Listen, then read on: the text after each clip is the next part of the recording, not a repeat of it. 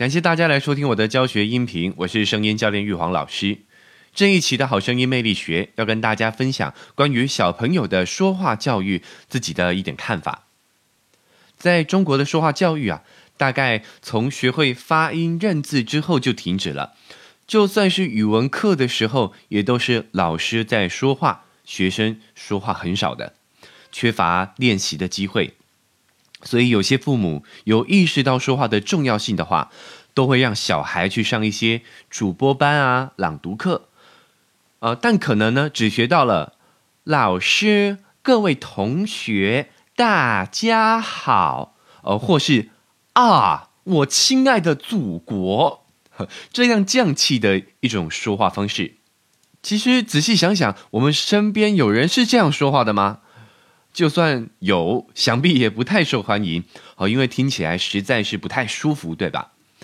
当然，这样的训练是有机会可以培养孩子说话的信心跟兴趣，但同时啊，也可能有反效果，在过程当中打击了孩子的信心。而且相信大家也都注意到了，在未来竞争越来越激烈的情况下，表达能力是相当重要的一环。所以很多家长忧心忡忡，一直建议我可以针对小朋友有一些的课程。今天就借着这次分享，跟大家说说对小孩子说话教育的一点建议。首先，第一点叫做建立安全感。很多家长的问题啊。是自己的小孩，怎么老是一到对人讲话的时候就畏畏缩缩的不自信呢？原因就在于人类进化至今，看似好像挺文明、挺智慧了，其实我们很多行为模式还是跟原始人差不多的。在原始的草原丛林里，突然有一堆眼睛盯着你看。极有可能就是猛兽或敌人想要取你小命呐。当然，我们现在的生活环境已经相对安全很多了，但还是保有这种原始本能，就是对于面对人群的恐惧。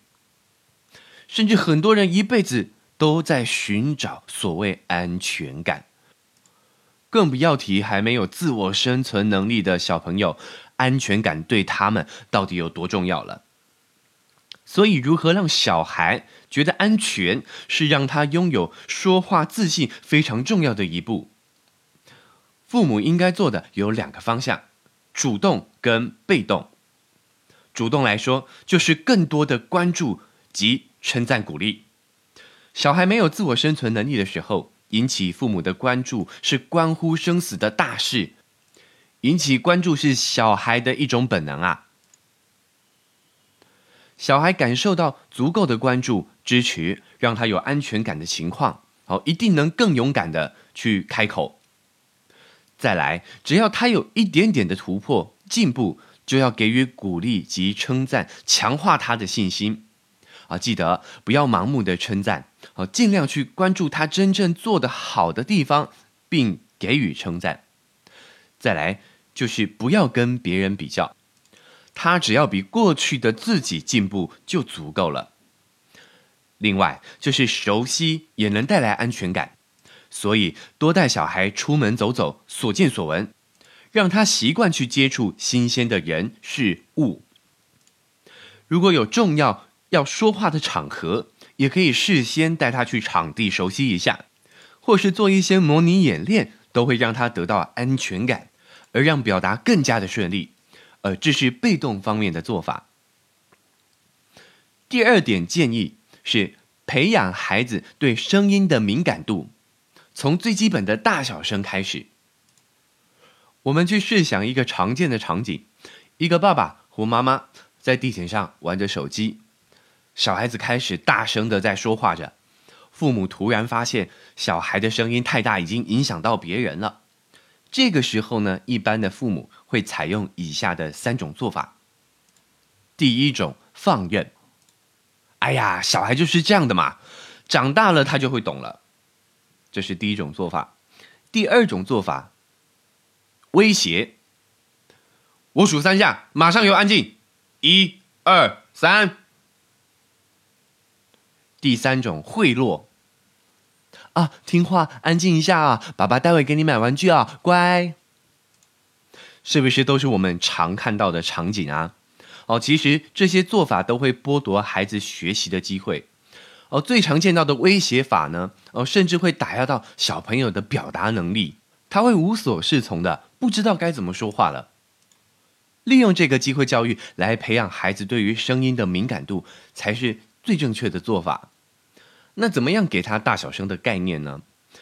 如果在很需要安静的场合啊，与其制止小孩说话，不如用玩游戏的态度哦，轻松的态度，请他观察一下周围的人说话的音量是大声呢还是小声呢？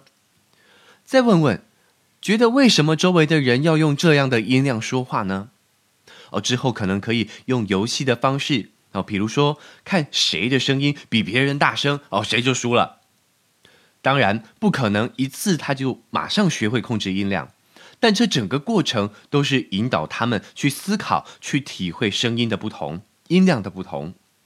我们只要多一点耐心，控制住你的情绪和替人解决问题的惯性，相信孩子，他们具备着解决问题的潜力。除此之外啊，其实孩子们学习很大部分都是来自于模仿的本能，模仿身边的人。那孩子到底是在教室、在课堂时间长，还是在家里的时间比较多呢？不管课堂上老师教的再好，回到家里如果没有那个环境，相信很快就会打回原形的。所以，父母亲给孩子最好的礼物是榜样。如果孩子能好好说话，很重要的话，那么不妨就从自己开始改变吧。因为时间的关系呢，啊，今天就跟大家聊到这里。之后有机会的话，再针对这个话题，好跟分享。以上就是今天的课程，提供给您参考。这个公众号会专注分享跟说话相关的好文，每周也会分享一则说话技巧，欢迎大家关注及推广。